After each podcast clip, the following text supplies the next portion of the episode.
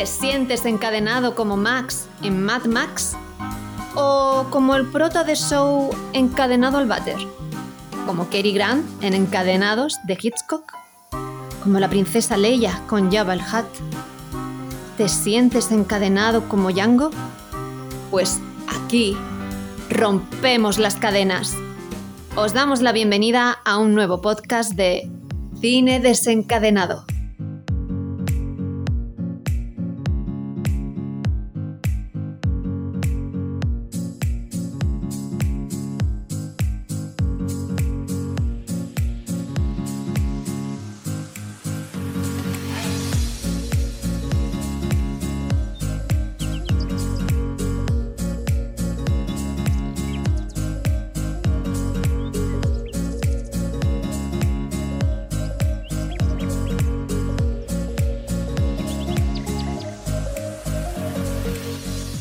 Buenas a todos y a todas.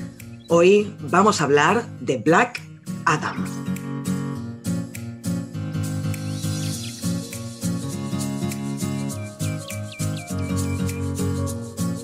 Yo soy Nat, aquí estoy con Xavi con Toxic. ¿Qué tal? ¿Cómo estáis? Hola Toxic, ¿cómo vas? Hola, buenas. Pues mira, aquí me han ofrecido un, trabajito en, en Catdac.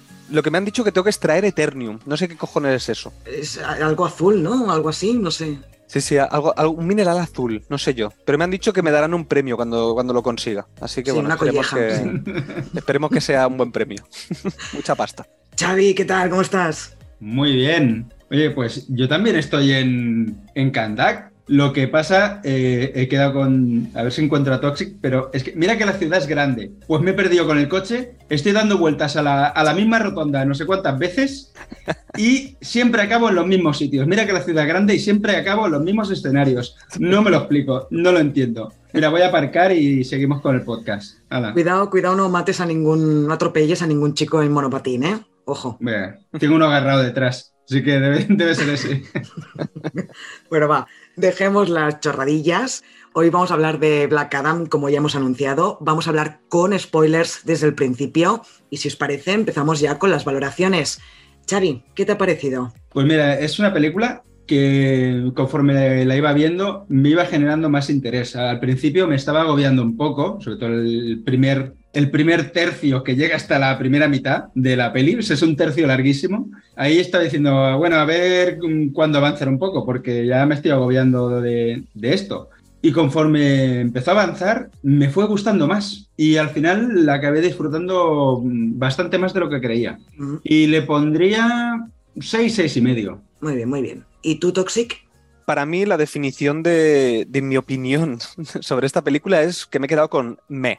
Es decir, bueno, pues ni tan bien ni tan mal. O sea, me ha dado un poco igual, no me ha desagradado, tampoco me ha gustado mucho, pero bueno, está, está ahí. Es, es una peli entretenida y ya está. Es que no, no, no tiene mucho. O sea, no es una peli, es una peli de superhéroes muy típica de superhéroes, con personajes que están bien. O sea, el prota me parece que está bien. Tiene personajes secundarios que no me importan nada. Y creo que lo peor que tiene la película quizás es el villano. Que el villano es un villano muy random, un villano que no me interesa nada, no tiene nada. Pero bueno, mm, la película en sí pues está entretenida. Me gusta la dirección, pero bueno, luego entraremos en, en esas cosas. Vale, luego entraremos. Lo digo porque sí. tal y como has empezado a valorar, te va a decir, dejamos el podcast aquí entonces. He, Sí, he la dado un poco de todo. ah, mira, lo que más me ha gustado de todo ha sido la- la- el apartado sonoro. Todo lo que tiene que ver con la música y con, con el sonido creo que está muy bien. ¿Y qué nota le pondrías? Pues mira, mira que ¿O le has pocas puesto? veces pongo y medios, pero esta vez lo voy a poner, porque es un, para mí no es un 6, pero tampoco es un 7, entonces lo voy a dejar en un 6 y medio. No me lo puedo creer. Yo también iba a utilizar medios hoy. y Es la primera vez que mira. los tres utilizamos medios, madre mía. Pues yo le pondría un seis y medio, pero le he puesto un 7 en Film Affinity porque para mí es un poco mejor que un 6. Porque, a ver, yo entré en la sala de cine, con vosotros dos, pensando, voy a ver una peli de superhéroes que yo lo que quiero es que sea entretenida, esté bien hecha y no sea la típica película de siempre y que DC intente hacer algo pues un poco mejor de lo que nos viene dando últimamente. A mí me, me gustó mucho, bueno, mucho, me gustó la película. Creo que es muy entretenida, como has dicho tú, Toxic. Creo que el, el prota, eh, más allá del actor, es interesante. Creo que tiene un background pues, bastante interesante para mostrar en una peli. Y en general, técnicamente, encuentro que es bastante buena, en general. Y yo me lo pasé muy bien. Y además, ya hemos avisado que hablaremos con spoilers. En DC yo lo prefiero a Marvel porque en DC están mis dos superhéroes favoritos, que son The Flash y sobre todo Superman. Y con esa escena post créditos Mm. yo le tenía que poner un 7. Ya sabía que iba a salir, yo estuve esperando, de hecho, no sabía que salía en la escena post créditos y estuve toda la peli esperando a que saliera Superman. eh, y cuando salió por fin dije, bueno, menos mal, ya está. Y Henry Cavill ya lo ha dicho, que va a volver y que va a ser un Superman súper interesante. A, ver si, a ver si es verdad. Que por cierto, tuvimos un espectador en, en el cine que de repente, antes de que llegara la escena post-créditos, dice: Sí, porque va a ser súper. ¿Va a ser súper? ¿Quién Sí, eso? Haciendo referencia a que iba a salir Superman. ¿Eh, Xavi? Bueno, no, no, Xavi, no, Claro, no, le, yo- me- yo le no metí un codazo. Yo no dije eso, yo dije Superman y yo, yo grité su nombre. No es que dijera va a ser Super, dije Superman, pero dije Ay. Superman. Dije Superman para que la gente no lo entendiera. Xavi, ahora me has caído mal de golpe, Sí, tío. sí, Esas cosas no se hacen menos mal que no lo escuché. Bueno, a ver, que ya lo sabía, pero si no, mm, yo en un codazo te meto un sopapo directamente. Yo pensaba, joder, yo pensaba que ya te caía mal, vaya mierda, de vaya decepción. Bueno, pues aún me caes peor, ¿sabes? Peor Vale, vale. todavía, Ahora después sí, de los ahora spoilers. Bueno, em, pasemos al, al director. Eh, para quien no lo conozca, es Jaume Colet Serra, nacido en la provincia de Barcelona, no sé si lo sabíais, Mm. y es el director de pelis como Jungle Cruise, Infierno Azul, Sin Identidad o La Huérfana. Y he estado viendo una entrevista que le hicieron hace un par de semanas a, a Colette Serra y dijo que le gustaban los personajes que se mueven entre lo que quieren hacer y lo que tiene que hacerse, y que creía que Black Adam se movía en estas líneas. Como personaje así, puso como, como ejemplo eh, de personaje con estas características a los tipos de protagonistas que interpretaba Clint Eastwood en los 70 y que él, aparte de que le gustaban estos personajes, lo que ha querido es contar la historia de Black Adam. Eh, a partir de aquí, ¿qué os ha parecido el director? A mí en esta peli, pues la verdad, eh, bien, o sea, yo lo- la veo bien dirigida. Lo que me ocurre con Colette Serra es que siempre me parece que está haciendo películas de encargo. O sea, no le Sí. veo un sello específico. Sí que me encanta, me gusta muchísimo Infierno Azul. Infierno Azul mm, la considero un peliculón. Y él, pues en general, bien. Y en esta película, pues está correcto, pero podría haber sido otro director. Pero lo ha sabido hacer. Yo creo que lo ha hecho muy bien. Eh, yo creo que Mm. hay un. Se nota que hay un director detrás que toma decisiones. Y esto es una frase que digo siempre en las pelis de superhéroes, porque hay veces que parece que no, que dejan la cámara ahí, que se grabe lo que hay delante y a tomar por saco. Mm, Y yo creo que la dirección aquí ha estado muy bien, sí. la música incluida cuando se tenía que incluir. Quizá ha pecado demasiado de utilizar demasiado la cámara lenta, pero Sí. bueno, a mí me ha resultado entretenido, o sea, es efectista la peli, hay que decirlo, pero creo que no se hace del todo, del todo pesado como para que digas, Mm. ¡buah! Para allá con, Sí. con todo esto. El montaje muy bien, la película no se me hizo pesada en ningún momento y por lo tanto el ritmo de, en el que avanza la trama creo que es correcto y eso también es mano del director y del montador, evidentemente. Así que yo creo que Colette Serra ha hecho un buen Mm. trabajo teniendo en cuenta que tampoco es un gran director. Porque Infierno Azul sí, a mí también me gustó, y La Huérfana sobre todo, pero ha hecho caquitas ¿eh? de, de pelis Sí. también este tío. sí. Jungle Cruise, que le encanta Toxic, ¿no? Mira, Exacto. justo, justo iba a decir eso. De lo último que ha dirigido, eh, teníamos Jungle Cruise, que, que también estaba Dwayne Johnson, La Roca, en esa película, y creo que dirige correctamente. Es decir, mm, no le veo fallos de dirección, pero como ha dicho Xavi, creo que no tiene un sello. O sea, no tiene nada, no tiene nada que, que yo pueda identificar en Jungle Cruise y en Black Adam y que pueda decir, ah, pues mira, es el mismo director. No, yo no lo, no lo reconozco. O sea, yo cuando apareció los créditos llama Colette Serra, Colette, joder, otra vez. Esto ya lo dije en los estrenos de En los estrenos de, de octubre, octubre. dijiste Culet, Culet Colette. Serra. Colette. Culet, Culet. Collet Collet. Serra. Collet Serra. Joder, madre mía. Mi catalán es, es pésimo. En fin. Vamos allá. A ver, la cuestión es que yo veo que él, o sea, su dirección es correcta porque sabe adaptarse a lo que está contando. Es decir, por ejemplo, en Jungle Cruise, a pesar de que la película no me gustó eh, y la dejé a medias, creo que se adaptó mucho a ese, a ese cine de aventuras. ¿Sabes? O sea, lo, lo que utilizaba era mucho eh, las cámaras, pues como, como podía ser Piratas del Caribe, que es de aventuras. Eh, la fotografía, pues todo lo incluía y hacía una película de aventuras. En cambio, aquí ha cogido, y para mí ha cogido, el sello del universo de, de DC. Es decir, se parece mucho a las otras películas, sobre todo a la Liga de la Justicia de Zack Snyder. Ese abuso de la cámara lenta, esa fotografía, cómo está dirigida eh, a, nivel del ritmo, ¿sabes? Que también es lenta, pero tiene momentos épicos y tiene momentos de bajón a media peli, como pasaba en la Liga de la Justicia, pues creo que ha sabido adaptarse. No me parece destacable, pero me parece que está bien. Mm. Y como ha dicho Xavi, yo creo que lo que le falta a este director es una película que no sea de encargo, que sea una película que sea suya, porque yo, no- claro, yo la huérfana no la he visto. No sé si esa es suya. Es, es, no, no, Yo no creo que sea suya, yo creo que es eso, ¿eh? que es un director que le encargan cosas así y ya está. Pero Mm. bueno, también tiene que haber gente así en Hollywood que Sí, sí, claro, necesites. A un director que más o menos sepa manejar una cámara y que lo puedas poner al frente de, de una película. Tampoco, mira, no está mal. Es eso, Mm. es que no, Mm. no es un gran director. En fin. No, a mí mientras en una pelea de acción, sobre todo de superhéroes, se entienda todo, porque él consigue que se entiendan todas las escenas, y sobre Mm. todo la acción. Sí que me sobró, me sobró bastante la cámara lenta, sobre todo en ciertos momentos que, coincidimos los tres al salir del cine, pero mm, la verdad es que me gusta el ritmo que, que acaba teniendo la película. Sí.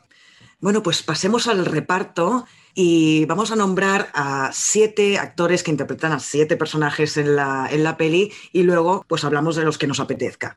Primero tenemos evidentemente a Dwayne Johnson, La Roca, interpretando a Black Adam, después a Aldis Hodge interpretando a Hawkman, a Pierce Brosnan, que sé que esta vez a Toxic le ha gustado, interpretando al Doctor Fate o Doctor Fest- Festino, ¿eh? Ojo, Festino. Está metido un Festino. festín. festín. Pe-. Hostia, es, buen nombre de superhéroe. Pues sí, Festiño, molaría. En fin, sigo, ¿eh? Eh, Noah Centineo interpretando a Rompeátomos, es en castellano Atom Smasher, se traduce como Mm. Rompeátomos. Creo que sí. Ojo que no es el mismo personaje de Atom, porque yo de DC la verdad que domino bastante más que de Marvel y cuando salió este personaje pensé, pero no es Atom el nombre y no, es, lo he buscado, es otro personaje de DC. No, es Oliver. Oh, Venga, hasta luego. Venga. Madre mía. Eh, voy a Este era- este- cri, a chiste cri, de- ¿eh? Este era chiste Xavi, ¿eh? Sí, por eso cuando, cuando lo dice otra persona no lo, no lo entiendo. Solo lo entiendo cuando lo digo yo. Me ha costado. Perdón, Ay, perdón. Dios. Sigue, sigue. Vale, seguimos después con Sara Sashi interpretando a Adriana Tomás, después Quintessa Schindel interpretando a Ciclón y por último destacar eh, también al niño Jalón Christian interpretando a Hurut. Ah, bueno, y la aparición mínima de Jennifer Holland interpretando a Emilia Harcourt que aparece en El Pacificador. Nada, lo único que quería decir es que me gustaría destacar el, el niño, el otro niño, ¿sabes? El niño, el niño del patinete, que es Bodhi Sabongi, que hace de Amon, Mm. que hace de hijo de, de la prota, digamos. Eh, ¿No os ha gustado este chaval? Sí, A mí sí, sí, a mí sí, sí. La verdad es que ah, sí. vale, vale, vale. Es que pensaba que no, que nos había gustado, ¿sabes? Porque a mí me pareció que, que tenía muy buena química con, con Dwayne Johnson. Perdón, Sí. Es de, la- a mí me- es de me las pocas el pelis, chaval, es de las pocas pelis con niños en las que no son cargantes. Di- Hablo de los niños, ¿eh? Porque Mm. los otros que son más jóvenes, eso ya para darles de comer aparte. Bueno, Pero sí, bueno. si queréis, hablemos ya de, de rompeátomos y de, y de ciclón, porque son horribles los dos personajes, Sí. ¿no? ¿Pueden sobrar más? No, ¿verdad? Yo creo que no. O sea, las bromas que hacían entre ellos no tenían ninguna gracia, los personajes no crean ningún tipo de, de interés en el espectador y no aportan casi nada a la trama. Es en plan, ¿por qué los habéis metido? Que no entiendo. Mira, a mí lo que me sucedió con estos dos es lo que os digo al salir del cine. Creo que los diálogos en esta película están mal hechos, pero sobre todo centrados en estos dos personajes que tienen pocos diálogos y los diálogos que tienen son totalmente absurdos. Además, nos quieren colar aquí una especie de historia de amor que no tiene ningún sentido. Eh, No sé, o faltan minutos en pantalla porque lo han cortado en montaje. O, o no sé, porque no, no entiendo qué es lo que querían construir con estos dos personajes, que a mí, sinceramente, si se mueren a mitad película, es que ni me habría enterado. Hubieran sido dos masillas que estaban por ahí y los hubieran matado. Ya está. Ya verás que con el montaje de cuatro horas de Collet Cherra, ayudado por Zack Snyder, seguro que les da una dimensión nueva a estos dos Seguro. personajes. Sí, acabarán siendo los personajes preferidos de todo el mundo de, que haya visto la peli. Eh, bueno, hablemos de La Roca, de The Rock. ¿Qué, qué os ha parecido como Black Adam? A mí me ha encantado el tío, no me lo esperaba porque es un actor que normalmente no me suele gustar, pero le ha podido dar profundidad a un personaje. ¿Qué os Mm. ha parecido? A mí me ha gustado. Creo que se ha ganado el papel. No le requiere mucho porque al final está toda la peli cabreado, pero lo que tiene que hacer lo hace bien. Entonces yo es lo que, Mm. es lo que le pido a un actor, eh, igual que le voy a pedir o le, le pedía a Pierce Brosnan en esta película, que interpretara algo. Y joder, a mí me ha encantado Pierce Brosnan. Mm. Y el, el dúo este de Dwayne Johnson y Pierce Brosnan, los dos creo que sin ser grandes actores han sabido sacar petróleo de esta película. Así que muy bien. Sí, muy de acuerdo. Porque, por cierto, ¿sabíais que Dwayne Johnson llevaba desde el 2007 más o menos implicado ya en el proyecto de Black Adam? Ha sido algo muy personal para él Sí, sí. sacar esta peli. Además, y ve- totalmente de acuerdo. Ay, perdona, Mm.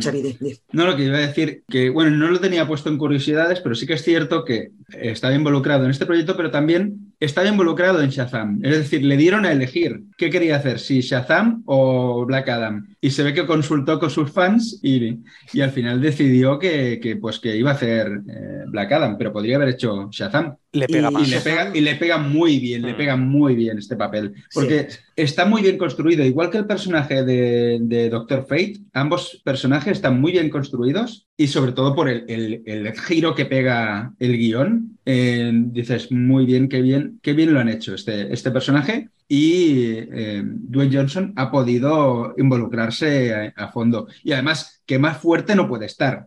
Yo creo que ya, como se ponga un pelín más fuerte, explota. Dwayne Johnson.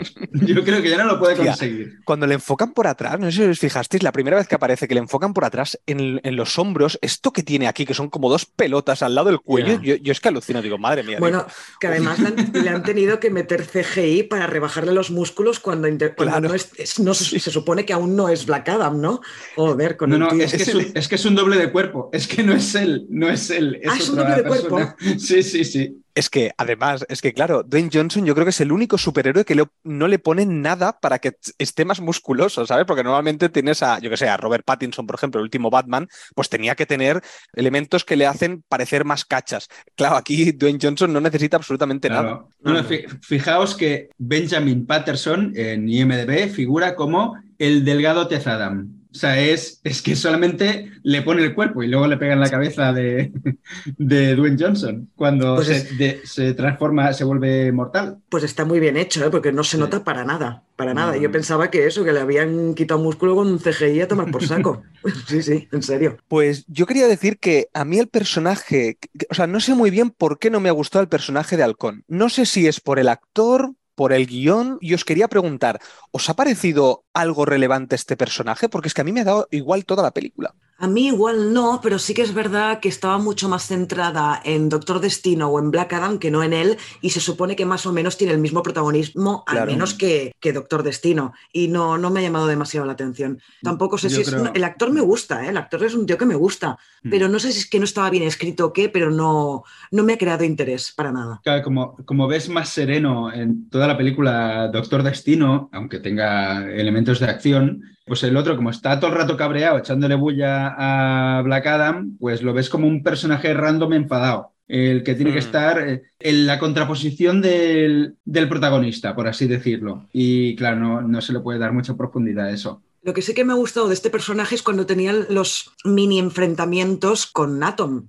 con Revienta Átomos, eh, Sí, que ha sí. habido en algún, en algún momento que sí que me ha hecho gracia, cuando, por ejemplo, cuando es enorme y le da, eh, mueve el brazo y le da con toda la mano al halcón, lo tira por abajo, Sí, ahí me reí, ahí me reí. Oye, pues a mí el humor me ha, me ha parecido que estaba bien el humor de esta película. Mira que Mm. yo normalmente el humor me suele costar bastante y, a ver, no me ha hecho gracia de carcajada, pero me ha sacado una sonrisa y yo eso ya lo valoro mucho. ¿Qué, qué os, qué os Sí. ha parecido a vosotros el humor? A mí menos eh, esos dos personajes insufribles, bueno, insufribles tampoco, porque no, no te despiertan nada, ni odio, ni amor, nada. Menos esos dos, todo lo demás, eh, el humor me ha entrado bastante, mucho más que la mayoría de pelis de Marvel, porque Marvel cada Sí, vez en a este sentido va peor. sí. Sí, Sí, No, es que el, yo creo que estos dos personajes, Atom Smasher y Ciclón, y el hermano de, de Adriana, están dirigidos Mm. y guionizados por el director de chascarrillos de Marvel y, y todo esto, porque es que eh, estos tres personajes eran callados ya. Quiero que desaparezcan, porque sí que es verdad, el humor, eh, el poco humor que, que tiene el personaje de, de Dwayne Johnson está muy bien metido. Y no es humor porque sí, más que nada es eso del el hombre de negro, son muy- cosas muy sutiles y quedan muy bien. A mí sabéis que me hizo mucha gracia cuando, sobre todo en la primera hora de la peli, cuando el niño le enseña, dijéramos, modales o cómo ser un superhéroe a Black Adam. Y me recordó muchísimo al personaje de, de Connor en Terminator 2 cuando le explica a Terminator cómo tiene que ser, ¿no? Ah, me hizo pues mucha sí. gracia esa, relación que Sí, sí, el sí. niño y el superhéroe. Bueno, el, no es un superhéroe, es un antivillano, diríamos. Un Ay, antihéroe. Antihéroe, perdón. Antivillano, hostia, esta Antivillano. nueva palabra me ha gustado, ¿eh? ¿Has visto? Hoy estoy sembrada, ¿eh? Aquí Oye. lo han blanqueado, aquí lo han blanqueado mucho porque ha pasado de ser uno de los mayores villanos de DC a ser un antihéroe, como de los que nos, de lo que nos quejábamos eh, Sí. últimamente, ¿no? Lo blanquean demasiado, sí, sí. Mm. Oye, una pregunta. Otro personaje que a mí me ha dado bastante igual porque me parece que es un personaje totalmente plano, que es el de, el de Adriana, el personaje de, de la, de la madre de, de Amón. Ah, Eh, pues a mí me ha gustado. No, si no es que no me haya gustado, es que me parece totalmente plano. Entonces, como que me, me ha dado un poco igual. Es decir, me parecía interesante cuando hablaba, pero digo, no sé, es que no, no tiene una profundidad, no tiene. No sé, me daba la sensación de que lo han puesto ahí por poner, pero no, no aporta. ¿Cómo decirlo? O sea, no, no tiene un background. Igual que Black Adam, sí que tiene, esta no, es como la, una arqueóloga y ya está, ¿sabes? Ya está, Sí. no tiene más. Bueno, a No ver sé, si la sé. desarrollan más adelante. No sé. En los cómics se ve que tiene, en los cómics se ve que tiene importancia este personaje. Bueno, Bueno, pues una vez terminado este repasito, eh, hacemos sonar los violines y entramos en curiosidades.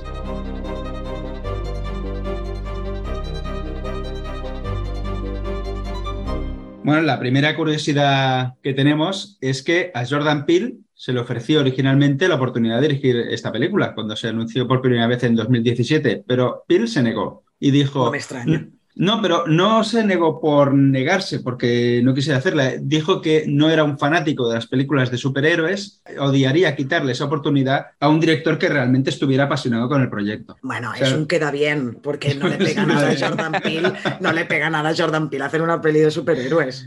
Que Bueno, para que no sepa quién es, es el director que este año ha, ha sacado Nope. eh, Sí, pero, ¿quién iba a decir que un tío que tan enfocado en la comedia iba a acabar haciendo películas de, de terror? Así que, quién sabe. Ya.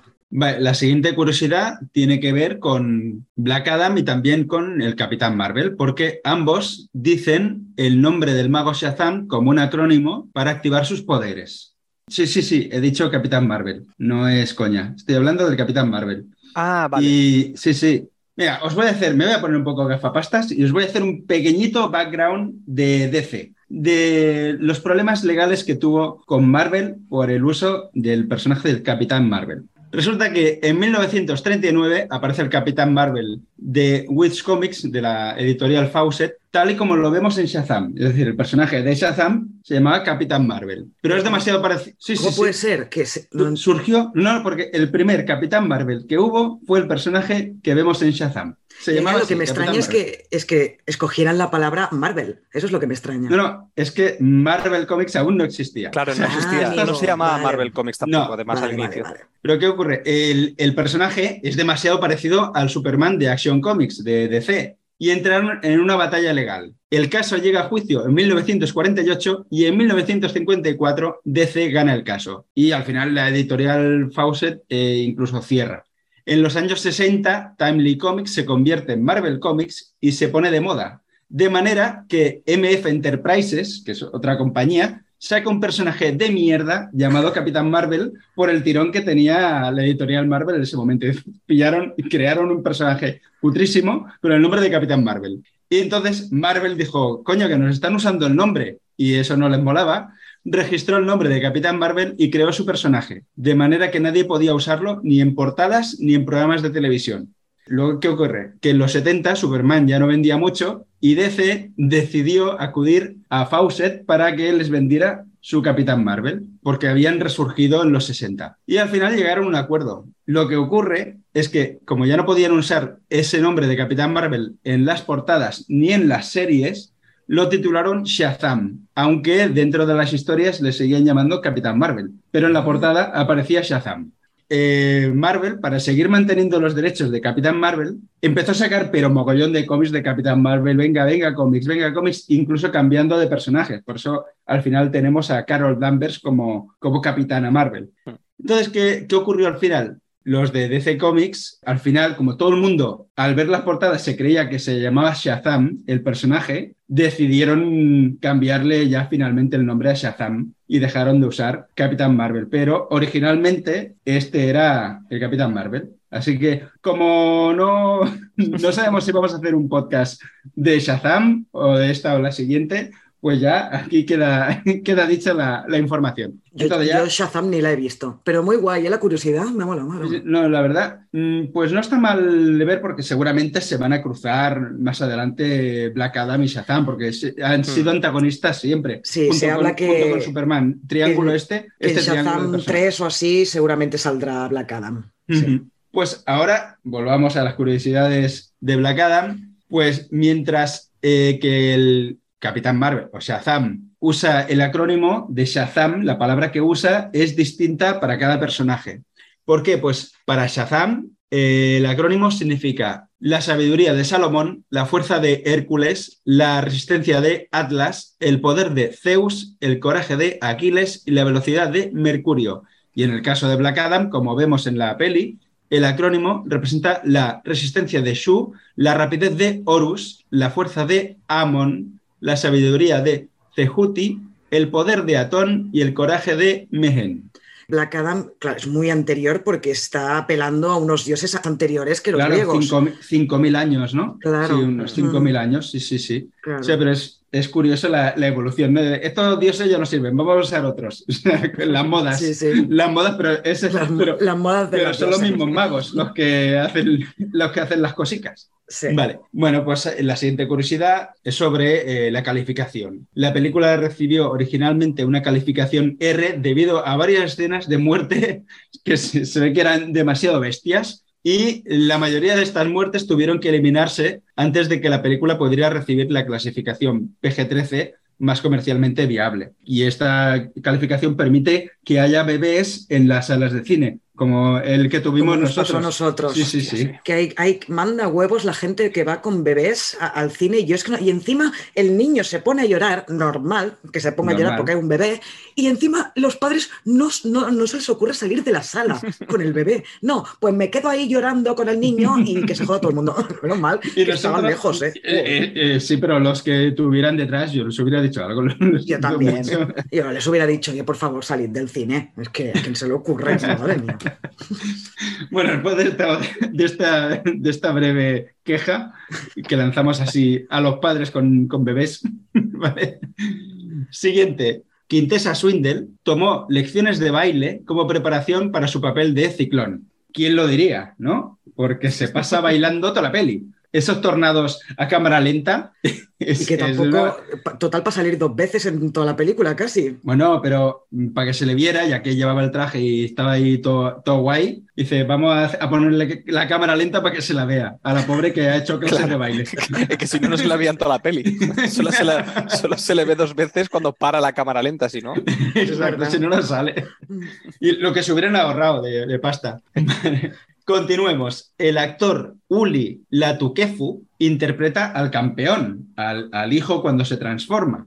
Este actor protagonizó Young Rock en 2021, que es una serie sobre Dwayne Johnson, de la evolución que tiene, e interpreta al Dwayne Johnson de 18 años en esa serie. Mm. Por eso Sí, le tiene- parece bastante. Sí, se le Sí, parece. Sí, sí, tiene un aire. Y luego, eh, Liam Neeson, que anteriormente había trabajado con el director Jaume Colletserra en cuatro películas, fue considerado para el papel de Ken Nelson, Doctor Fate. Lo, lo hubiera, lo, lo hubiera pegado. Pasa Sí. que hu- hu- hubiera amenazado a la gente de muerte y esas cosas que Hubiera, hace hubiera empezado a vengarse de algo, ¿eh? Exacto. Seguro. Ese seguro. no muere, este no muere en la peli, este se los carga a todos. Vuelve a la vida para vengarse. Exacto.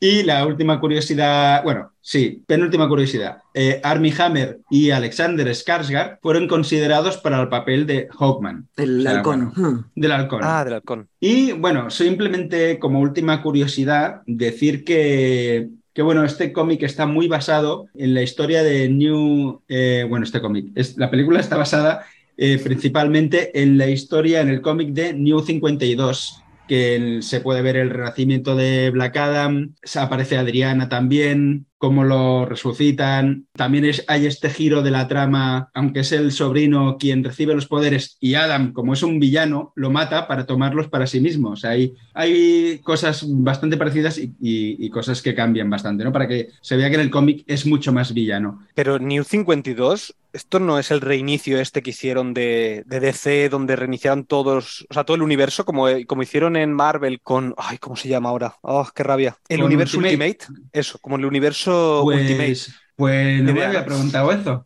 la verdad. Es que eh, lo digo, lo digo porque has dicho en el que aparecía en el cómic de los New 52, pero entiendo que aparecería en el reinicio este que hicieron, este universo nuevo que crearon como el reinicio de. Yo De DC. DC, yo de Vale, DC vale. no entiendo, no entiendo tanto.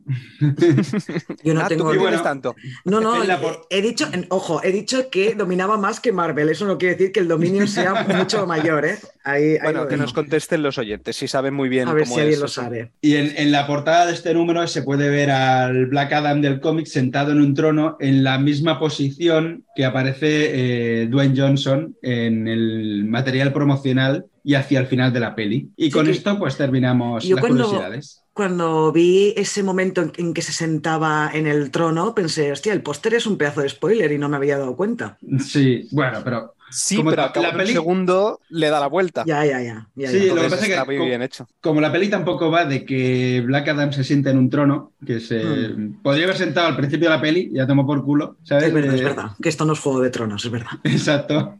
Que Pues por cierto, la, la relación que tienen Black Adam con Halcón ¿no recordó un poco a la relación que tenían Daredevil y Punisher? Es decir, esto de decir, vale, los dos queremos un objetivo, pero yo lo quiero hacerlo por la justicia, ¿sabes? El- no quiero matar a gente, no quiero hacer determinadas cosas, y tú, que eres Punisher, todo lo contrario, es, bueno, el fin justifica los medios, hay que matar a gente, pues se mata y punto, ¿sabes? Son villanos, son gente mala. Si yo no te mato, a lo mejor mañana tú matas a otra persona, ¿sabes?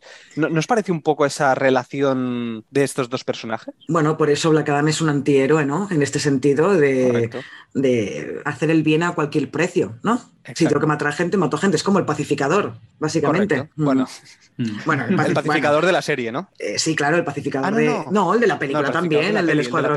Perdón, el sí, del sí, escuadrón suicida también. Como era, y lucharé por la paz y mataré a hombres, mujeres y niños para conseguirlo o algo así. Pues, pues solo le falta decir eso a. Black Adam. Ya está. Sí, cierto. Muy bien, pues venga, vamos ya a entrar en, en la trama.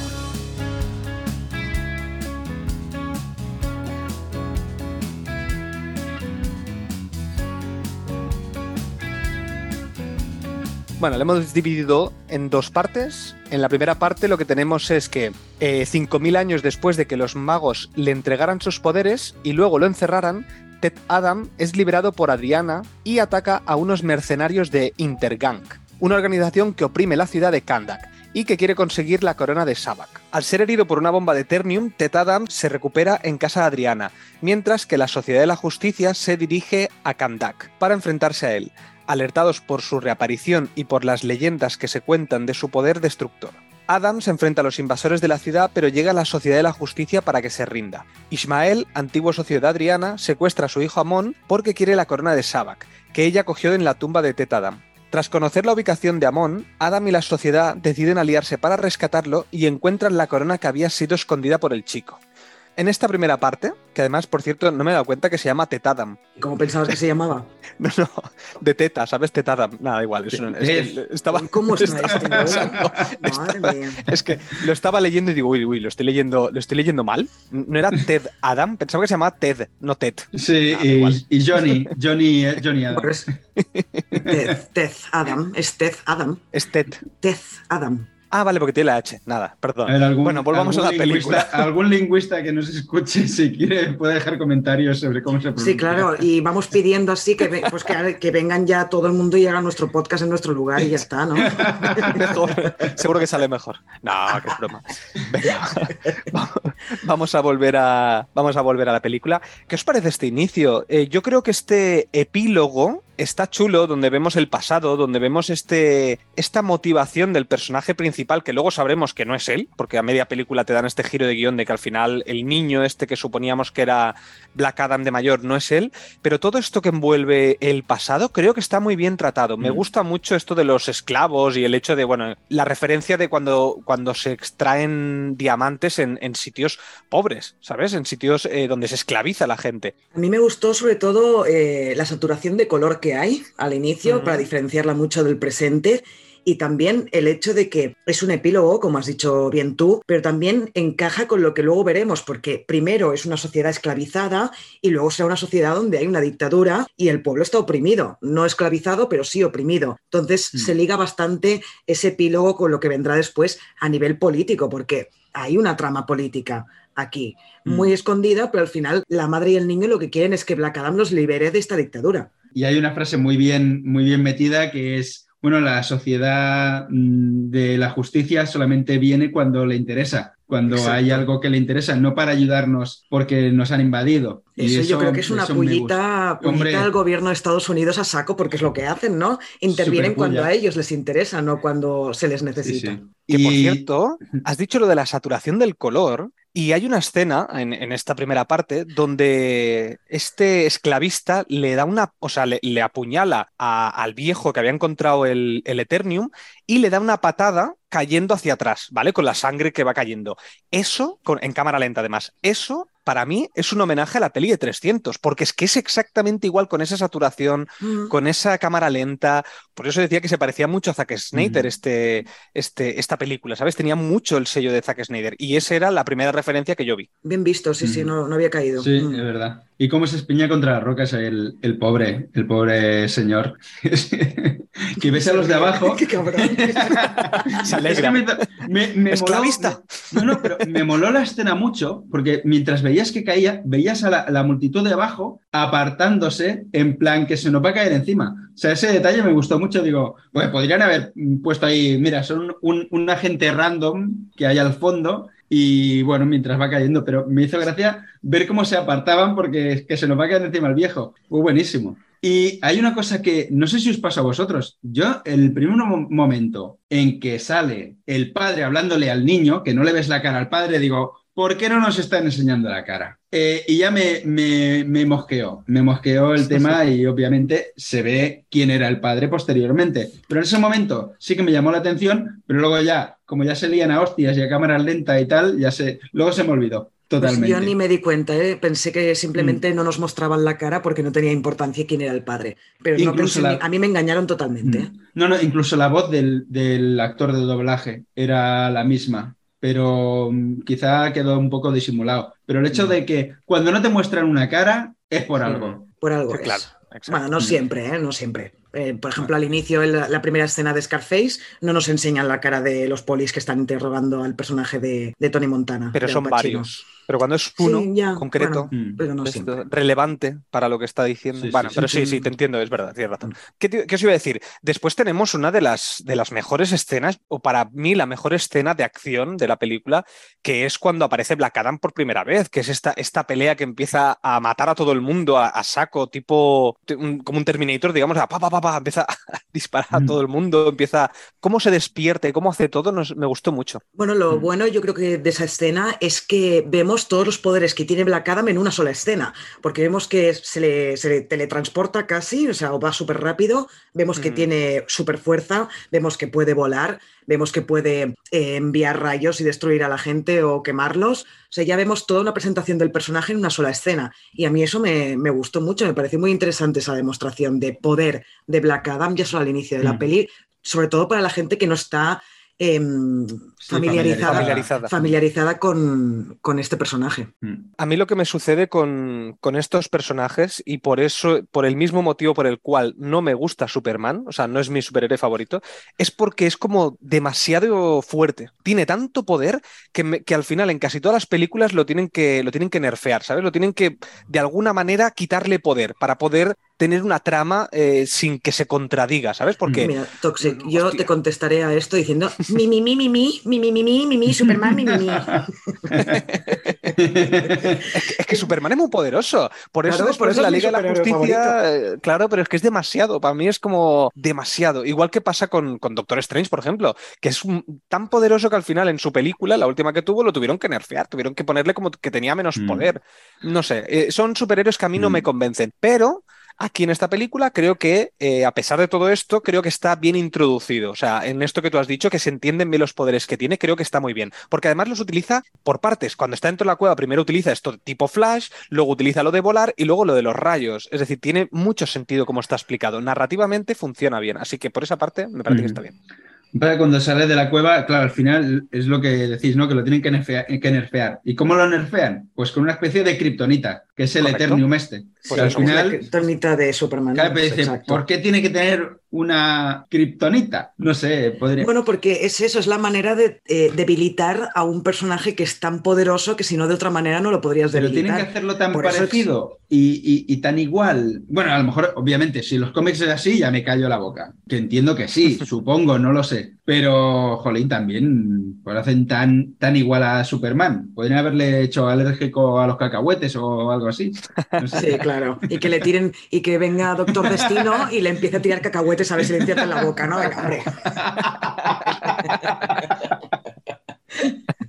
Qué bueno. No, porque Doctor y Doctor Destino además sabría que, que va a morir de intoxicado por cacahuetes. Ah, Una bueno. reacción alérgica, claro. Esperad que yo ahora tengo una cosa negativa a decir de la película, pero me imagino que esto viene de los cómics, que es, vamos a ver, aquí eh, se tienen que aclarar, o existe el destino o el futuro es cambiante. Una de dos. Lo que no puede ser es que tú tengas a un personaje que se llama Doctor Destino y que dice que el destino, como su palabra o su, su etimología o su significado indica que es que tu destino, tu futuro está marcado y cerrado, por eso es un destino, yo estoy destinada a hacer algo o a que me pase algo, pero que luego se pueda cambiar, porque además lo dicen en varias ocasiones que, bueno, esto, si pasa lo otro, se puede cambiar. He visto diferentes futuros, pero vamos a ver, no estamos diciendo que hay un destino, sino no existe el destino. ¿No, ¿no os No, parece pero- un poco contradictorio? Para mí en esta película creo que está bien. Y te voy a decir por qué. Porque lo que dice Doctor Destino, al menos lo que yo entendí, no es que puedas cambiar el destino, sino que lo que ve él no es exactamente el futuro,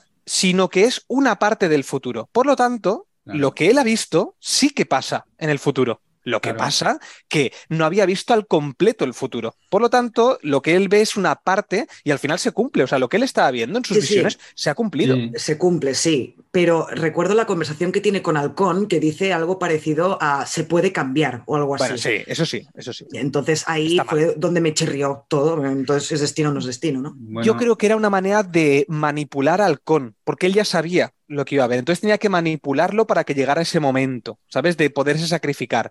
Eso es No sé. lectura extra, extra película, ¿sabes? Que no te lo indican en ningún momento eso. yo le Sí, daría sí, otra. lo indica él. Por eso después cambia, por eso cuando va a entrar dentro lo deja fuera. Lo deja fuera y pone un escudo y dice, no, sí, yo ya sabía que el destino estaba marcado. Lo única diferencia es que yo no había visto todo el destino.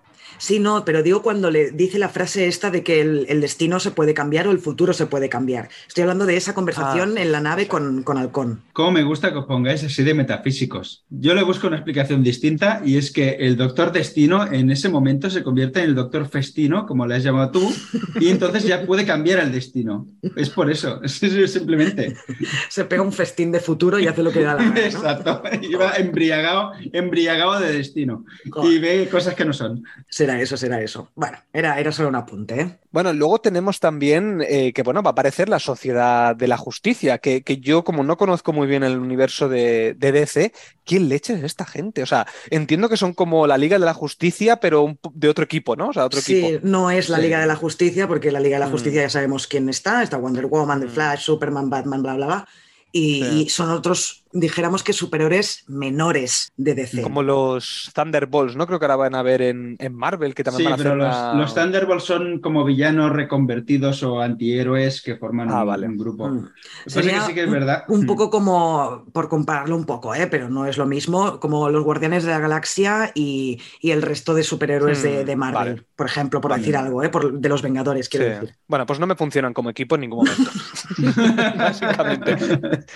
Ese, ese será mi resumen. Eh, no me parece por- que sea un equipo, me parece que son cuatro tíos que, bueno, han dicho, bueno, bueno, Halcón y Destino, eh, el Doctor Destino sí que parece que sean más amigos y los otros son nuevos, pero no me funcionan como un equipo. Claro, No- no pero es sé, que no piensa me- que dos de esos cuatro personajes eh, son estos dos que no pintan nada ahí, que son eh, rompeátomos o revientátomos o como se llame y, y ciclón. me da la sensación de que, de que la productora ha dicho, oye, tenemos que meter más, más personajes, ¿sabes? En la película para, Mm. para asimilarnos a, a Marvel, ¿sabes? Como estos meten mucha gente y nosotros en otras películas vamos a querer recuperar personajes, tenemos que empezar a meter personajes aquí Mm. random. No sé, me dio esa sensación porque De no hecho, pintan nada en toda es la que iban a meter a dos chicas, una de ellas eh, iba a ser Hawk Gell, que supongo que debe ser mm, familiar de, de Hawkman, y al final dijeron, mira, ¿sabes qué? Metemos a una y metemos a, a esta de aquí, a, a la tormenta de DC. Pues Sí, porque algo, ¿no? yo fue lo primero que pensé, me imaginé a Halle Berry provocando una tormenta, cuando la era. primera vez que presentan a, a Ciclón. La tormenta de DC, el Ant-Man barra eh. Goliath, de, bueno, y con la máscara de Deadpool de DC. Y luego Sí, el- pero el- lo que pasa es que está Atom, que Atom, eh, en vez de hacerse grande, lo que puede hacer es hacerse chiquito, chiquito, chiquito. Y ese Como personaje mola más, que es el personaje que se ve en Legends of Tomorrow, en la serie. Y a mí ese personaje me gusta mucho más que Mm. no este rompeátomos o como se llame. Sí, y luego tenemos a, a Doctor Fate, que cuando apareció, digo, le dije a Toxic, ¿por qué todos los magos de las películas de superhéroes tienen que llevar perilla? Porque es el Ant-Man, el Ant-Man de... Ay, el joder, No, el Ant-Man, Ant-Man Do- Doctor Do- Strange. Doctor Strange de, de DC. Es que No, pero a mí, a mí me ha convencido, ¿eh? Pierce Brosnan Sí, en sí, esta sí. peli. Me- Sí, pero dice lo de, lo de la perilla y es lo mismo que sucede con un sabio. Un sabio tiene que ser un hombre mayor con pelo largo blanco, si no, no es un sabio. O sea, es el típico cliché, pues eso es lo mismo para, para Mm. este caso. Y lo estamos comparando DC con Marvel, pero claro, ninguno de los tres aquí domina los Claro. cómics para saber qué personaje Exacto. se creó primero. Quizá fue Marvel idea. el que se copió de DC. No lo sabemos, así que yo en este apartado mm, no me meteré ya demasiado porque no sabemos realmente quién no. se parece a quién. No somos expertos. Lo que sí que me gustó, mira, cuando se quita la máscara no me gusta nada el Atom Smasher este, pero el, eh, el efecto de, de crecer me gusta más que el de Ant-Man, por ejemplo. Eh, cuando se vuelve grande y tal, me gustó los, cómo se movía. Mm, Y, el CGI y- está muy bien en esta sí, peli. eso ¿eh? está muy bien, está muy currado, muy Eso iba a currado decir que no hemos hablado del CGI y los efectos visuales, pero yo creo que está, está muy bien. Eso sí, reciclan escenarios. Es Sí. increíble cómo puede ser que teniendo el presupuesto que debe tener esta película, reciclen hasta cuatro veces los mismos Sí. escenarios. Tanto el apartamento, el sitio este donde, donde El hace el discurso, donde hace el discurso el niño, que se pone a hacerle el símbolo del ojo, bueno, del triángulo, eso lo reciclan dos veces. La calle esa de la rotonda, al lado de eso, sí. también lo reciclan dos veces. No sé. Ahí caen, caen no No. sé cuántas veces ahí. Y, y lo que le dije a Toxic, digo, Toxic, que, que los coches no están saliendo de la rotonda. Em, eh, yo veía coches empezar, que daban vueltas en la rotonda y era lo mismo siempre, todo el rato. Y en ningún, momento, en ningún momento salían de la rotonda. Estaba el GPS loco. Ahí. Ay, pues yo la verdad es que en, en eso tampoco me fijé. Ahora que lo decís, sí, es verdad, reciclan un montón de ubicaciones, pero no me fijé. Y eso que les ha costado 195 millones de dólares, ¿eh? La peliculita. Por eso me extrañó, igual que el trono que has dicho tú. O sea, el trono también lo aparece hasta tres veces, creo. Entonces, Bueno, no sé, me parece es- que. El trono es normal, pero Bueno, las sí, el trono aún es normal, localizaciones sí. no. no. Exacto, pero las otras que son random, localizaciones random, que es que cuando cae del cielo, ¿sabes? Que se estampa ahí.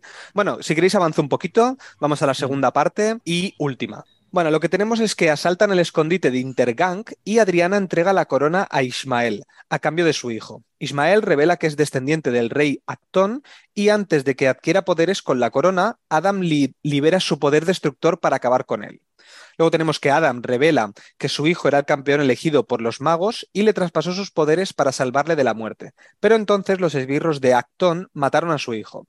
Adam destruyó el templo como venganza, pero también destruyó Kandak y los magos lo encerraron. Adam se entrega en su forma mortal y le encierran en una cárcel de máxima seguridad, mientras que Ismail regresa a la vida convertido en el campeón de los demonios, Sabak, pues debía morir para conseguir el poder de la corona, cosa que me parecía una chorrada esto de la inscripción y el que le des la vuelta a la corona, bueno, una gilipollez para mi punto de vista. Y luego tenemos que la sociedad no consigue detenerlo y antes de morir, Doctor Fate ayuda mentalmente a escapar a Adam, que acude para enfrentarse y matar a Sabak. Por último, tenemos que Adam se queda como protector de Kandak y toma el nombre de Black Adam. A ver, tienes toda la razón con que la frase esa mm, es una chorrada y no tiene sentido. Porque hay, es que dice mm, que la vida es el camino eh, A la muerte. a la muerte o algo así. Y luego le dan la vuelta a la corona y ay no, dice que eh, la muerte es el camino a la vida. A ver, tú tienes una frase, y esto te lo dirá cualquier profesor de, de lengua o cualquier persona con sentido común.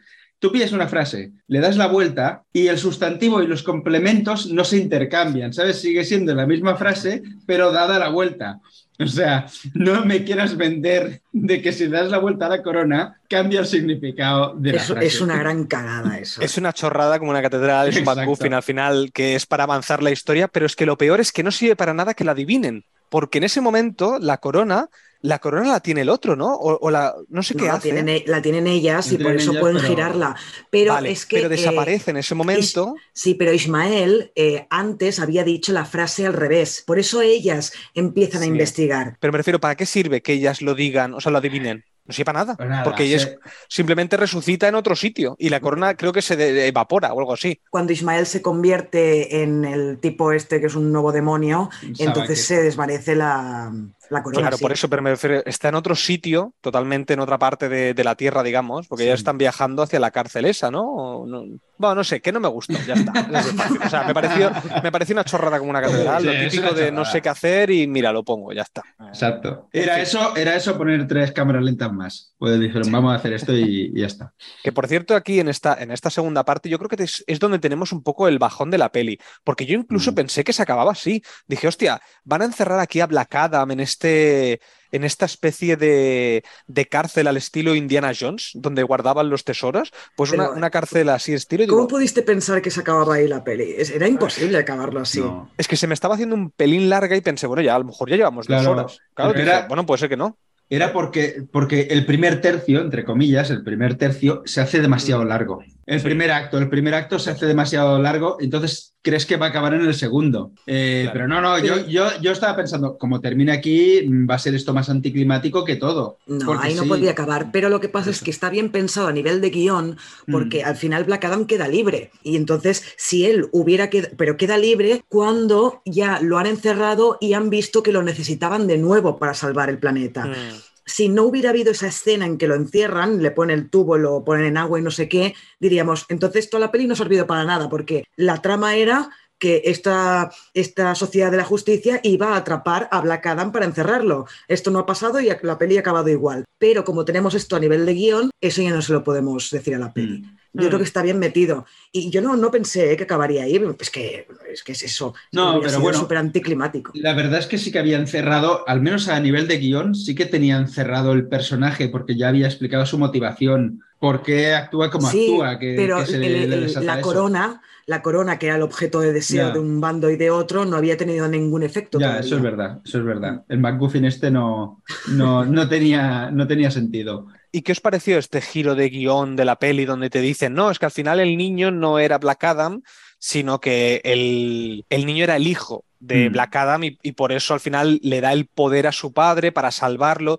Todo eso a mí me pareció que estaba bien introducido. Sí. Igual que puedo decir que hay cosas que no me han gustado la peli, eso yo creo que funciona muy bien, sobre todo como desarrollo del personaje de Black Adam, porque si no, era un poco sin sentido, al menos yo no acababa de entender muy bien qué había sucedido. Entonces, esta explicación, que es un giro de guion, creo que está muy bien hecho. Sí, Mm. estoy totalmente de acuerdo. Me gustó mucho porque Mm. es eso, le dan una explicación al personaje, una profundidad y entiendes eh, la actitud que ha tenido durante toda la peli hasta ese momento. Porque no es simplemente que es un antihéroe, se cargó a todo el mundo y ya está, ¿no? Es que tiene un, un peso encima enorme que es el sacrificio de su hijo para que él viviera. Entonces, claro, vive tú con eso. Que además le pide perdón. Eh, cuando está enfrente de la estatua, la estatua está gigante, claro, no Sí. es él, él no es eh, la estatua, no es ese campeón, sino que es su hijo. Entonces, al principio de todo, vuela y le pide perdón, y dice, lo siento, o algo así. Mm. Claro, yo en, eh, en- en ese momento no entendí, porque dije, "Mm, no entiendo nada, pero bueno, luego tenía sentido, o sea que está bien está muy bien hilado todo. La verdad es que me pareció que a nivel de guion lo estaba encerrando todo, eh, excepto lo de la corona, pero todo lo que es la historia de Black Adam eh, lo estaban cerrando todo muy bien. Eh, lo que pasa es que yo, yo cometí el error de ver el tráiler y claro, no, eh, en ese momento no me acordaba, pero sí que es verdad que yo recordaba una escena en la que sale mm, el personaje de Dwayne Johnson abrazando a su hijo, que es cuando lo han matado. Entonces, claro, eso sale en el tráiler. Es decir, trailers, tío. estás viendo al, al niño que se supone que es el campeón eh, que está en brazos de- del otro. Que a lo mejor en ese momento dice, bueno, pues una peli de acción con, con Dwayne Johnson que se está vengando porque, como en todas las pelis, han matado a su familia y, y por eso es Black Adam. Claro, te lo venden así que al, al final realmente acaba siendo. Pero como al principio te lo ponen muy bien con el niño, que crees que el personaje de Black Adam es el niño convertido en, en adulto, luego queda bastante orgánico y se acaba entendiendo. Pero pues, claro, en ese momento yo ya no me acordaba de, del tráiler, pero joder, es que meten cada escenita en los trailers que, que flipas, tío. Estoy de acuerdo. Luego tenemos en, en la parte del villano, que es lo que yo os decía, ¿a vosotros este villano os funciona? Porque a mí el villano es que no me funciona en ningún momento cuando se convierte aquí en este, en este, que me Hellboy. parece que el CGI ahí no me Eh, funciona. Esa parte es, es- la única que no me funciona el CGI. Es Hellboy totalmente, el personaje este. Es un villano random demonio. demonio bueno, Sí, bueno, más random, más random que las masillas que salen del suelo, que los esqueletos zombies estos que Es salen del suelo. Más random que eso no hay. Pero bueno, Bueno, se lo perdonamos un poquito. Sí, la verdad es que el villano no está muy trabajado, ¿eh? ni a nivel de guion, y es verdad que el CGI ahí también me cantó a mí. Sí. Porque además es que es eso, la motivación que tiene, ¿cuál es? No es que mi abuelo, bueno, mi abuelo no, mi des- yo soy descendiente de Actón. A ver. Me eh, recordó al- a la motivación que tiene el personaje de Pierce Brosnan en Uncharted, que también es porque mi familia Sí. tenía eso, no sé qué. Es el típico villano de pelis de, de, Sí. bueno, de domingo por la tarde. Pero bueno, es lo más flojo que le veo a la peli, la parte Sí, del sí. villano. Incluso la lucha final tampoco mm, no tiene demasiada, ¿no? No es tan épica como podría esperarse que fuera, Es ¿no? muy random. Es una, es una pelea, pues una pelea, punto. No tiene No. nada, o sea, no aporta nada. Pero que lo rasga como un papel, eso está, está chulo. Le falta tripa ahí, pero bueno, pero sí, es un está poco bien. por eso, ¿eh? Sí. Sí, sí. Bueno, al principio de la peli, al principio de la peli vemos cómo convierte a uno en esqueleto. O sea, de Sí. que lo, lo- con la electricidad lo fulmina y cae el esqueleto. Lo hace, bueno, algo. Podría haberle hecho algo parecido, ¿no? Pero con todo su poderaco. Ya, Ay, mira, pero que lo parto por la mitad mola. La Sí, también mola, ¿eh? Sí, sí, no, yo, yo creo que eso está, eso está bien. Oye, una escena que me hace gracia de- del final de, de la película es cuando, cuando se levantan estos esqueletos y se ponen todos a luchar contra los esqueletos, que aparece el, el hermano de la prota, eh, que le habían disparado en la barriga, que se cura mágicamente. Me hace mucha gracia cuando dice, eh, coge un palo y dice, ¡Buah! No sé qué, que va a luchar y dice, da igual, si voy a morir por la electricidad. Porque Eso claro, bien. Doctor Destino le había dicho que él iba a morir por algo de la electricidad. Entonces, Mm. eso me funcionó muy bien como un chiste inteligente. ¿Por qué? Porque te hace referencia a algo que te han explicado hace como 10 Mm. minutos. Entonces, ese Sí, humor sí. a mí me funciona muy Sí. bien. Pues dice, Es lo que hemos me, hablado, puedo, ¿no? Que- me puedo enfrentar a estos porque sé que no voy a morir. O sea, Claro. eh, pilla valentía por una certeza que sabe que es que no va a morir de esta manera. Va a morir, bueno, a lo mejor va, va- y va así con el palo y le da a la caja de fusibles y a tomar por culo, ¿sabes? Es verdad, podría ser, podría ser. Sí. Y bueno, eh, si os parece, pasemos ya a la escena post-créditos, ¿no? Eh, que aparece Amanda Waller otra vez, interpretada por Viola Davis, que no la hemos nombrado, pero al principio de la peli aparece. Yo, porque ya sabía que salía Superman, pero cuando le dice, bueno, pero puedo llamar a alguien de otro planeta, ya dices que aparezca. Su- Bueno, os lo dije, ¿no? En algún momento Toxic se lo dije, que puede Mm. aparecer Superman ya de una puta vez. Tenía unas ganas de que apareciera. Y es la primera vez en toda la peli, o sea, la palabra, las dos palabras Black Adam solo se pronuncian de boca de Superman. Antes no se han pronunciado. Mm, Bueno, Es Viola, la baut- Viola Davis, me parece que le. Bueno, Amanda Waller le, le llama Black Adam. Cuando, Yo diría que cuando no, llega- eh, que es Cuando Superman. llega el dron, cuando llega el dron, creo que es ella la que dice Black Adam. eh, como salgas de aquí, te, te, te arreo. No, hay un momento antes de la escena post-créditos que dice Black Adam, que es justo cuando aparecen el los créditos. Ah, no, no lo dice, No, no, no, lo dice el dice. nombre. No Simplemente dice el nombre. Ahora sería, ahora soy, y entonces aparecen la- las letras de Black, Black Adam, Adam. como Black final. Adam. Es verdad, es verdad. Pues no, yo, creo que suena, la, eh, que yo creo que la primera vez que se nombra y la única es cuando ser. se lo dice Superman. Sí, yo también lo creo, ¿eh? Sí, sí, sí. Mm. Y os fijaste, ¿no? Que, que va con el rulito de Christopher Reeve, Mm. que él en, en Man of Steel, eh, bueno, es que, y en la Liga de la Justicia y tal, no tenía rulo. Eh, Es que ya han Superman. dicho que van, van a cambiar el personaje de, de Superman. Ay, de Supermar. Supermar. Supermar. Supermarket. Super- Su- no, Supermarket, MediaMark. Supermar Eh, es el otro. Supermar es el, el Aquaman. Jason Momoa. Madre mía. Ya hace, hace tantos podcasts que ya sabemos nuestro humor que ya sabía que ibas a decir lo de Aquaman. es increíble. Es increíble. Vamos a parecer de esta gente que sacaba las frases antes de, de que el otro las finalice, ¿sabes? qué bonito. Eh, qué bonito, joder. Y una cosa, Bueno. me, parece, me parece que va a salir con los gallumbos rojos, es decir, que vuelven un poco a- al traje clásico. Eso, antes de equivocarme con lo que estaba diciendo, eso, que Clark Kent y Superman van a ser diferentes, van a cambiar la personalidad un poquito del personaje, no va a ser tan oscuro como aparece en Man of Steel o en la Liga de la Justicia y se va a parecer más al, al de las pelis de, de los 70 y los 80. de- Pero eso no queda tan orgánico, ¿no? O sea, si ya había. Ya, ya Claro. tolerábamos el Clark Kent y Superman de, de, Bueno, que- Cavill. Si lo explicas bien a nivel de guion, no tiene por qué chocar. Claro, piensa que ahora viene la película de, de Flash, que ahí viene todo este universos Mm. paralelos, multiversos, entonces ve tú a saber si este Henry Cav- a este Superman es el mismo o no que el que ha estado hasta ahora. A lo mejor es otro Superman, no es exactamente el mismo. O puede que lo que pasa en la historia de la Liga de la Justicia lo haya cambiado de tal manera que mm, vaya a cambiar de actitud. Vete a saber, yo qué sé. Pueden pasar mil cosas, lo pueden explicar de mil maneras. Mientras quede bien, Y un, un momento, que no hemos hablado de Emilia Harcourt, ¿no? De... no. eh, la del pacificador, bueno, Sí. y Escuadrón Suicida sale en, en la peli también. Sí, Sí, sí, que estaba, en la cárcel esa, que yo en ese momento digo, me suena, pero no sé quién es. Y, y veo a Nat ahí hablándole a Toxic, digo, Nat sabe quién es y yo no. Mierda. Qué rabia, qué rabia. Qué Le dije, sí, es la del pacificador, la que no podemos decir nada por no hacer spoiler del pacificador, pero yo viéndola en esta peli me he quedado tranquila. Creo que es un Mm. personaje que me gusta, que me gusta Sí, mucho. sí. Mm. Eh, bueno, chicos, eh, ¿queréis recomendar algo relacionado con el mundo de superhéroes? Es que todas las pelis de superhéroes son tan famosas, a quien le gusta este mundillo ya seguramente las ha visto todas, que, que, bueno, quedaría un, queda un poco así, pero Yo, como yo queráis. quiero recomendar la serie de Daredevil, que, que todo el mundo ya, lo, ya la conoce y ya de esto, pero sí que es verdad que tiene este, esta misma temática de, de la justicia y del bien, ¿sabes? El bien, el mal y la justicia. Entonces, eh, creo que puede Punisher estar... también, ¿no? O de Punisher, de Punisher también. Lo que pasa es que yo me quedé en la segunda, o sea, la segunda no la acabé de ver, no sé por qué, no me acuerdo por qué la dejé de ver. Pero bueno, era una buena serie. Pero bueno, Sí. mira, de Punisher también estaría bien si, si os gustan estes- estos antihéroes, como puede ser Black Adam, pues mira, se puede ir a, a ver The Punisher, sí, sí. Mm, Matt Murdock también la dejó de ver, esa. Pues venga, param pam pum, cerramos el podcast con un gran chiste de Xavi. Buah, madre mía.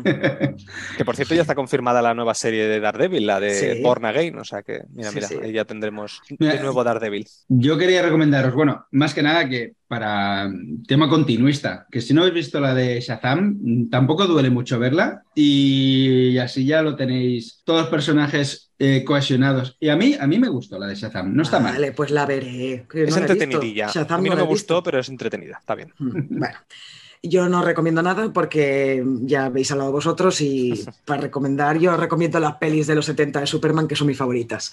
Y ya está. Muy bien, chicos, pues lo dejamos aquí. Esperamos que os haya gustado este podcast de Black Adam. Esperamos que tengáis una feliz semana y nos escuchamos en el próximo podcast. Que vaya muy bien. Adiós, que vaya. Adiós. Shazam. Superman.